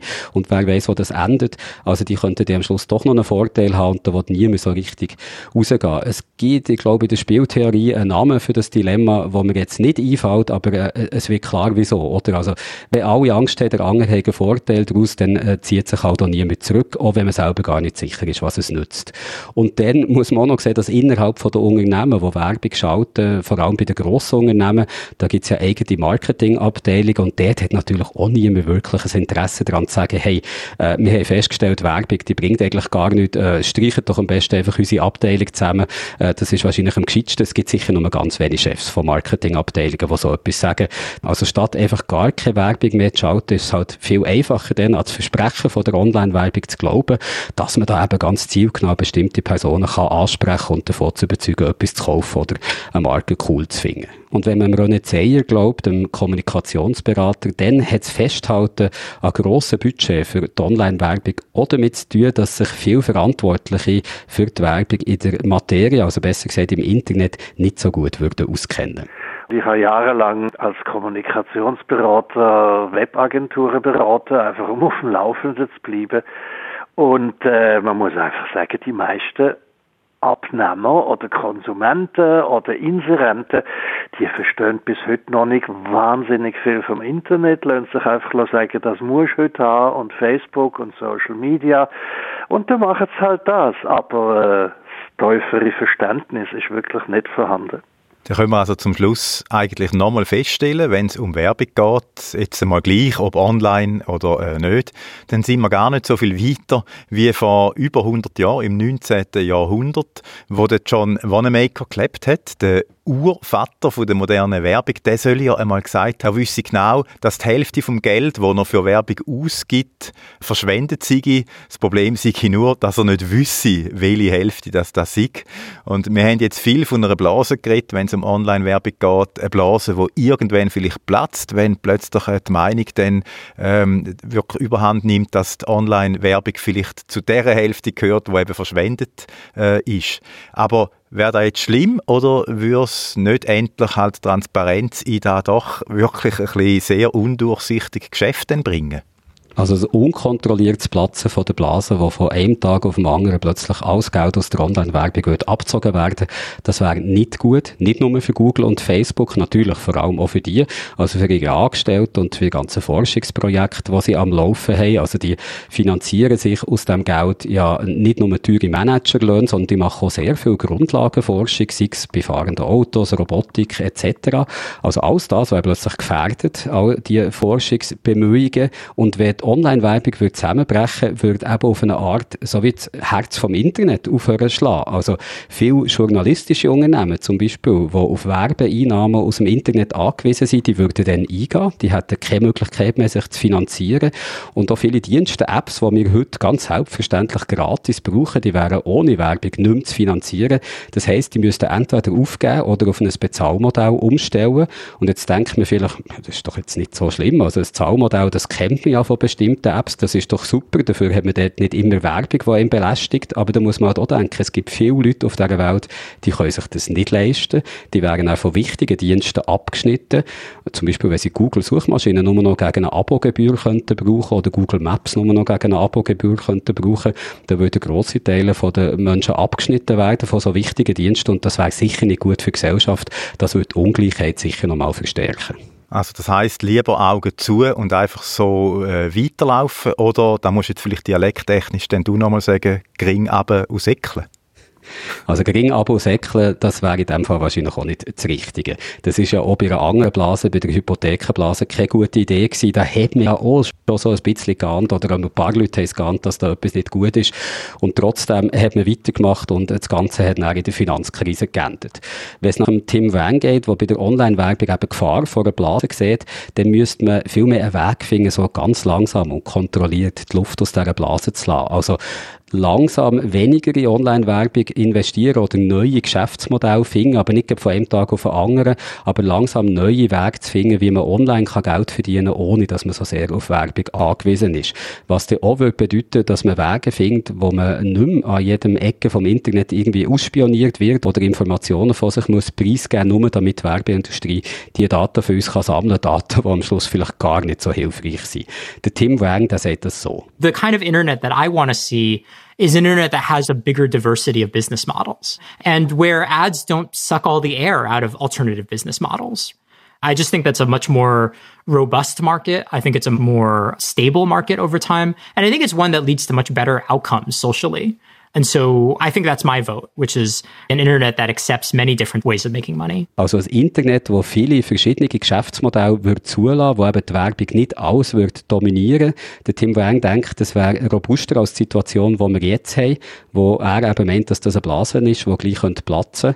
Wie genau das Internet das sollte aussehen, das weiß er auch nicht. Ich nehme an, das weiß niemand heute. Aber es gibt schon Ideen, was könnte passieren, also Modell, wo nicht nur auf Werbung setzt und eben damit auch nicht auf das grosse grossen Daten sammeln und aufs Ausspionieren. Und wo wir noch so ein bisschen über das Thema haben geredet im Team, äh, sind wir darauf gekommen, dass es dabei eigentlich um viel mehr geht, als jetzt nur um Werbung, dass es ein spannendes Thema ist, wo wir möchten dranbleiben, wenn es um die Frage geht, wie sehr Daten eigentlich äh, dazu können dienen, uns von etwas zu überzeugen, sei es etwas zu kaufen, wie im Fall von der Werbung, oder auch, wem, dass wir bei einer Wahl unsere Stimme geben oder bei einer Abstimmung.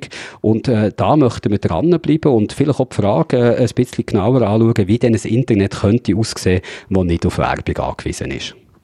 Das ist ein Thema, das ihr sicher auch spannend äh, findet und vielleicht sind gerade auch schon Fragen aufgepoppt, die euch besonders interessieren in dem Zusammenhang, also eben zu der Online-Werbung oder zu den sozialen Netzwerken, wo ja auch wie in der Werbung jeder Post um unsere Aufmerksamkeit äh, kämpfen muss und äh, jede, jede, die etwas postet, froh ist, wenn ein Inhalt besonders prominent irgendwo angezeigt wird.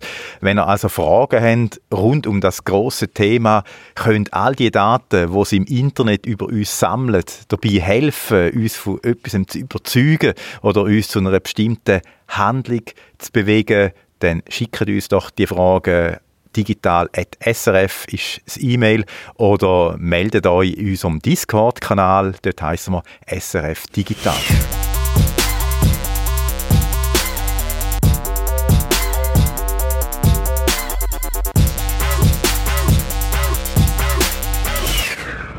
Ich habe diese Woche zwei Tage unterrichtet an der Fachhochschule Graubünden, Studentinnen und Studenten, so im Audiobereich. Da haben wir Audios angelassen und Podcasts natürlich ganz viel. Und da haben wir auch einmal so über Rollen geredet, wo man hat, wenn man so einen Podcast macht. Und in dem Zusammenhang habe ich dann äh, so ein paar Namen aus der Digitalredaktion da bei uns so in die Runde geworfen, unter anderem auch ähm, Guido Sinn. Und dann hat irgendein Student so spontan reingerufen, ah, der Gamer Guido.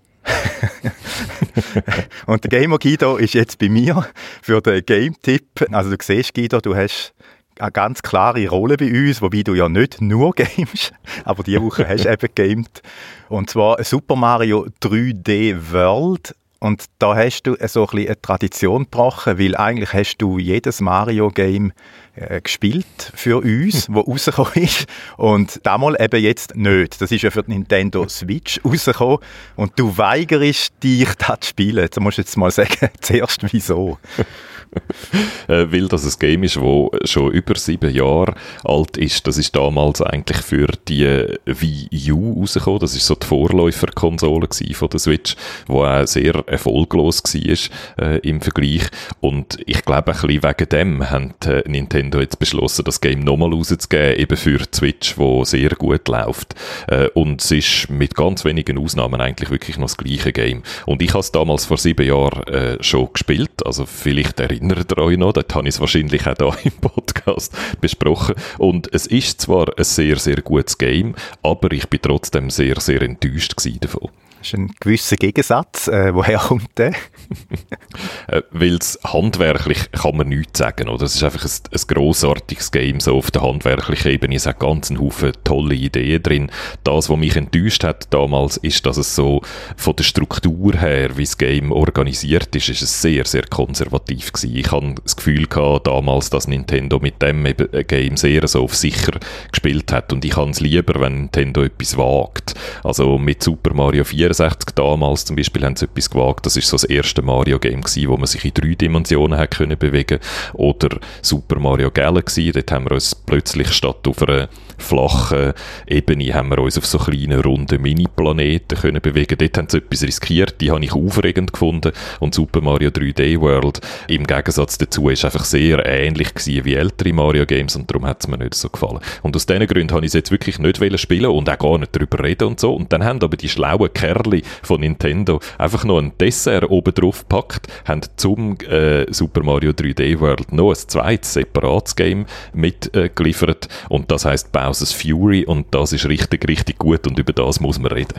dann, dann verzichten wir jetzt auf den schon ein älteren Hauptgang, wo ja in dem Sinn schon so ein bisschen Schimmel angesetzt hat, oder? Wenn er sieben Jahre, sieben Jahre alt ist, gehen wir direkt zum Dessert. Wieso ist der so fein? Wir sind so in einem grossen See, wo es verschiedene kleine Inseln hat und auf jeder von diesen Inseln hat es so ein paar goldige Katzenmünzen versteckt, wo wir finden müssen. Das ist so das Spielziel. Und was sehr cool ist, ist, dass eigentlich alle paar Minuten taucht so ein riesiger böser Bowser auf aus dem See. Der Bowser ist ja normalerweise so der Find von Mario und da im, in dem Game in Bowser's Fury ist er riesengroß mit so einer Ölpest überzogen und dementsprechend hässig und dann an, so Lava-Bomben auf uns zu rühren, macht das ein paar Minuten lang und verschwindet dann wieder. Darum heisst das Game auch Bowser's Fury, weil er so hässig ist. Und ich finde es wirklich ein grossartiges Game, weil es äh, erstens wirklich eine radikal moderne Struktur hat. Es ist eben nicht älterig wie das Hauptgame, wie der Hauptgang, sondern wir können uns sehr frei bewegen, von diesen Inseln selber entscheiden, auf welche Insel wir als nächstes gehen und welches Rätsel wir als nächstes versuchen zu lösen.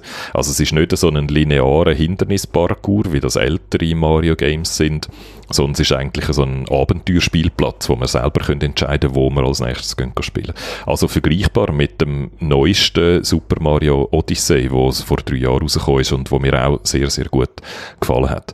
Was jetzt noch dazu kommt, ist eben, wenn der Bowser auftaucht, oder wenn der auftaucht und anfängt Lava auf uns rühren, dann rennen wir davon, verstecken uns, kämpfen möglicherweise gegen ihn. Es ist gefährlich, es ist dunkel, es gewittert und wenn er dann wieder abtaucht und verschwindet, dann ist wieder Sonnenschein und es ist fröhlich und wir können entspannt erkunden. Und so der Tag nach Sonnenschein, Gewitterwechsel, den finde ich richtig gut. Das gibt so eine coole Dynamik ins Game hinein. Und dann vielleicht noch als ein dritter Punkt, was mir auch sehr gut gefallen hat, viel von der Mechanik vom Game tut uns das Game eigentlich fast nicht erklären, erst viel später, wenn wir es wahrscheinlich auch schon selber herausgefunden haben. Und das finde ich sehr schön. Ich habe es sehr gern, wenn ein Game Vertrauen hat in mich und mich selber so lässt erkunden und herausfinden, wie es funktioniert. Also es ist wirklich ein sehr ein cooles Game. Es ist kurz, es ist viel kürzer als das Hauptgame. Das heißt, es ist wirklich ein Dessert, so ein, äh, äh, ja, ein kleines Aperçu am, am Schluss. Aber es ist ein richtig cooler Dessert. Super Mario 3D World und Bowser's Fury ist jetzt draussen für Nintendo Switch und wie der Guido Bowser's Fury, also eben das Dessertstückchen spielt, könnt ihr anschauen auf unserem YouTube-Kanal SRF Digital. Was gibt es nächste Woche wieder einen Hauptgang oder nur ein Apero? Nein, nächste Woche spielt Martina den Hauptgang, nämlich Little Nightmares 2, ein Horror-Game, wo äh, das erste sehr erfolgreich war. Also es war so ein Indie-Hit. Es ist ein kleines schwedisches Studio, das das macht und wo aber, glaube über 2 Millionen verkauft hat von Little Nightmares, was für eben so ein Indie-Game sehr viel ist. Und äh, darum haben die jetzt ein zweites gemacht und da sind wir gespannt, ob die Martina dann geäussert den ganzen Abend. und das sehen wir dann am nächsten Montag, am Abend um 8 Uhr, eben eben wieder auf unserem YouTube-Kanal SRF Digital. Dann haben wir jetzt noch eine Mitteilung in eigener Sache, und zwar Änderungen an dem Podcast, den ihr jetzt gerade hört. Keine Angst, es wird jetzt nicht so radikal, wie das jetzt vielleicht tönt. Guido, was haben wir vor? Wir hören auf, Kapitel zu setzen. Das ist so eine Funktion, die wir schon sehr, sehr lange haben. Ich glaube, die machen wir schon seit es den Digital-Podcast gibt. Ähm, es ist so eine Möglichkeit, dass wenn euch ein Thema nicht interessiert oder so, dann habt ihr einfach können jetzt amix auf einen Knopf drücken und dann ist es zum nächsten Thema gumpet. Ich gebe zu, das ist eine praktische Funktion. Ähm, sie macht uns aber das Leben ein bisschen schwer, weil es äh, aufwendiger ist, den Podcast zu produzieren mit dem. Und darum haben wir analysiert, nutzen ihr die Funktion überhaupt? Oder wenn wir euch amigs fragen, findet ihr das noch eine coole Funktion? Da haben wir bis jetzt immer gesagt, ja, ja, die finden wir cool.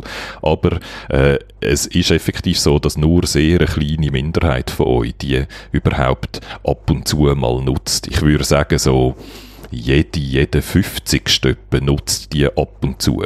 Und äh, das heißt, alle anderen nutzen die eigentlich gar nie. Ähm, und darum haben wir jetzt gefunden, wir hören auf mit dem. Weil es ist so, dass die Kapitel auch schlecht unterstützt werden. Es gibt äh, kaum Software, wo äh, die schreiben kann, was es für uns kompliziert macht und bei euch, also Podcast-Player, die Apps, die einen unterstützen es, die anderen nicht. Also dort ist einfach total Wildwuchs. Das heißt, viele von euch haben die wahrscheinlich auch nicht genutzt, weil ihr gar nicht könnt, äh, die nutzen, weil eure App die nicht unterstützt. Das heißt, wir hören jetzt auf mit dem und das bedeutet für uns, dass wir können alles ein bisschen aufräumen oder wir können unsere Infrastruktur vereinfachen, wir können unsere Abläufe vereinfachen und wir können vor allem auch unsere Feeds aufräumen, weil jetzt haben wir immer noch den Podcast da in zwei Feeds ausgeliefert. Einerseits der Hauptfeed, wo jetzt wahrscheinlich die meisten von euch äh, benutzen, um ihn abzuladen und um ihn zu hören. Und dazu haben wir noch einen äh, Feed angeboten für die Leute, die AAC, das Format, das wir bis jetzt ausgeliefert haben, nicht unterstützen. Und das können wir jetzt auch aufräumen, vereinfachen und einen einzigen Feed machen. Also gut für uns, weniger Aufwand, einfacher, aber es ist auch gut für euch, weil wir wollen jetzt natürlich nicht einfach gar keine so Möglichkeit mehr bieten zum Überspringen, also euch quasi zwingen, um den ganzen Podcast zu hören, was ihr wahrscheinlich eh macht, habe ich das Gefühl. aber wer in Zukunft gleich vielleicht das Thema will überspringen, kann das immer noch machen. Wir machen natürlich immer noch so Timestamps, also so äh, Zeitmarker in die Beschreibung vom Podcast und mit denen könnt ihr dann äh, von Hand quasi führen, spulen Schulen. Jetzt hast du aber schon gesagt, da, äh, wir haben verschiedene Feeds bis jetzt gehabt und so. Was muss ich denn jetzt machen, äh, dass der Podcast eben immer noch kommt, wenn jetzt vielleicht der ein Feed verschwindet und ich habe ausgerechnet den in meiner Podcast-App äh, drin? Für die allermeisten von euch, ihr müsst nichts machen. Also wenn ihr den Hauptfeed abonniert habt, der, der bis jetzt AAC-Dateien ausgeliefert hat, die, die hinten .m4a haben, also wenn ihr einfach den Hauptfeed abonniert habt, dann müsst ihr nichts machen. Dann kommt einfach in Zukunft ein MP3 ohne Kapitel, also die Ausgabe jetzt schon, nicht in Zukunft, sondern ab deren Ausgabe, wo wir jetzt, wo wir jetzt da am Hören sind, und in Zukunft ist es dann einfach eine MP3-Datei, die kein Kapitel drin hat, aber du hast nichts müssen machen. Ähm, das betrifft die allermeisten von euch. Und jetzt haben noch ein paar von euch spezifisch den anderen Feed abonniert, wo eben schon immer in MP3 gekommen ist, wo kein Kapitel drin hat. Wenn ihr das so gemacht habt, habt ihr das mal so gemacht, weil euer Gerät den Hauptfeed aus irgendeinem Grund nicht unterstützt hat. Wenn ihr zu denen gehört, dann ist es ein bisschen kompliziert. Die einen von denen müssen nichts machen, die anderen müssen etwas machen und das hängt davon ab, wie ihr damals den Podcast abonniert habt, vor möglicherweise x Jahren, was wahrscheinlich viele von euch nicht mehr so genau wissen. Darum, wenn bei euch im Titel hinein Digital-Podcast, Klammern MP3 steht, dann würde ich euch empfehlen, den Hauptfeed neu zu abonnieren und den MP3-Feed äh, zu entabonnieren. Einfach zum auf Nummer sicher gehen. Wir haben natürlich einen Redirect eingerichtet und so, aber es kann sein, dass der Redirect bei euch nicht greift, aus verschiedenen Gründen, die ein bisschen kompliziert sind. Darum würde ich einfach zur Sicherheit vorschlagen, lönt den weg und steigt auf den anderen Feed um, wo ja ab jetzt schon MP3 ist. Das heißt, ihr solltet eigentlich auch ab sofort sofort wieder lückenlos alles können hören. Das sind die, die ähm, klassisch Podcasts abonnieren und dann zu euch abladen. Und dann gibt es ja jetzt noch ein paar von euch, die uns zum Beispiel über Spotify hören. Auch dort muss man nichts am Abo ändern. Also wenn ihr uns auf Spotify hört und dort einfach ähm, folgt, dann müsst ihr nichts ändern. Ich komme auch weiterhin Ausgaben über. Aber, da kommt auch wieder ein Aber, weil Spotify unser altes AAC-Format nicht so gern hat. Und wir jetzt eigentlich das MP3 auf den neuen Feed umstellen und so, also auch wieder aus so komplizierten Gründen, bedeutet das, dass alte Ausgaben bei Spotify werden verschwinden. Das heißt, wenn ihr jetzt noch so ein paar alte Ausgaben wollt nachhören weil ihr euch die noch gemerkt habt und es einfach noch keine Gelegenheit gehabt habt, die zu hören, dann müsst ihr das noch machen, bevor dann unsere Umstellung ganz abgeschlossen ist. Wir geben euch noch ein bisschen Zeit für das, also ihr müsst es nicht gerade heute jetzt machen, sondern so im Laufe des nächsten Monat. Aber äh, wenn dann die Umstellung abgeschlossen ist, dann verschwinden die alten Ausgaben, das heißt, die müsst ihr noch hören. Also vielleicht schnell nochmal zusammenfassen. Die meisten von euch müssen nichts machen. Die, die den MP3-Feed, der, der in der Klammern MP3 im Titel hat. Die, die den abonniert haben, steigen gescheiter auf den Hauptfeed um, dort, wo eben im Moment keine MP3-Klammer hinten dran ist. Und die, die uns auf Spotify hören, ihr hört noch alte Ausgaben nach, wenn ihr das wollt. Äh, und dann sollte alles wieder gut sein. Und von der Zeit her können wir uns noch ein bisschen Zeit geben, aber bis am 26. März. Genau, Weil die, die etwas machen müssen, das gemacht haben. Aber wie gesagt, das sind wahrscheinlich ganz wenig, oder? Genau, also wir lassen euch ein bisschen Zeit, wir lassen es jetzt eine Weile lang so in einer Übergangsphase laufen. Und die, die etwas machen müssen, also den Hauptfeed neu abonnieren oder alte Ausgaben nachhören, ihr solltet das erledigt haben bis vor dem 26. März, dann ist nämlich dann äh, die ganze Umstellung abgeschlossen, es gibt nur noch ein Feed, wo nur noch MP3 ohne Kapitel ausliefert und alles ist sauber aufgeräumt. Also ihr habt jetzt noch ein bisschen mehr als einen Monat Zeit, um das auf eurer Seite alles zu erledigen und dann sollten wir uns am Schluss alle im einen Feed wieder zusammenfinden. Schön vereint, das kommt gut. Wir haben keine Hotline eingerichtet jetzt zum Anrufen, ich glaube, da braucht es nicht, aber ihr kennt ja unsere E-Mail-Adresse digital.srf.ch, auch für allgemeines Feedback zu deren Ausgabe oder im Discord äh, könnt ihr uns auch erreichen. Es kommt gut eh, oder? Dann sind wir am Schluss von dem Podcast. Danke vielmals euch fürs Zuhören und wir hören uns nächstes Mal wieder. Ciao zusammen. Ciao zusammen.